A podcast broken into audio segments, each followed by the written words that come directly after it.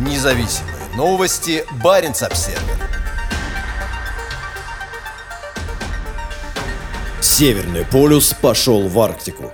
Научно-исследовательское судно, рассчитанное на двухлетний автономный дрейф в толстых арктических льдах, отправилось в Мурманск в свой первый рейс на север – 2 сентября уникальное судно длиной 83 метра, последние два года строившееся на Адмиралтейской верфи, вышло из Санкт-Петербурга. Это первый рейс судна, называемого его создателями платформой. Имеющий форму ванны, Северный полюс вскоре станет одним из главных инструментов российских исследований Арктики. По словам министра природных ресурсов Александра Козлова, платформа должна прибыть в Мурманск 15 сентября. Вскоре после этого она отправится в сторону Новосибирских островов. auf. Уже в ближайшее время мы будем иметь достоверную и полную информацию с Северного полюса нашей планеты, написал министр. Северный полюс способен проводить геологические, акустические, геофизические и океанографические исследования в самых суровых условиях Арктики. Платформа обеспечивает комфортные условия работы и проживания экипажа и научного персонала даже при температуре до минус 50 градусов. На ее борту 15 лабораторий, в которых исследователи смогут работать круглый год. В ходе экспедиции этого года будет испытано основное оборудование судна. Первый настоящий рейс начнется в 2023 году, когда Северный полюс отправится двухлетнюю экспедицию в Арктику. Конструкция судна позволяет ему автономно дрейфовать с арктическими течениями в течение двух лет. «Ледовая платформа – это вклад нашей страны в развитие Арктики», заявлял министр Козлов в начале этого года. Вступая в председательство в Арктическом совете в 2021 году, Россия говорила о Северном полюсе как об одном из своих главных вкладов в работу организации, подчеркнув, что в первую экспедицию будут приглашены зарубежные ученые. Северный полюс придет на замену российским арктическим станциям, которые организовывались на льдинах с 30-х годов прошлого века. Стремительное сокращение льдов в Арктике стало осложнять проведение экспедиции, и последняя настоящая ледовая станция «Северный полюс-40» была организована зимой 2012 года.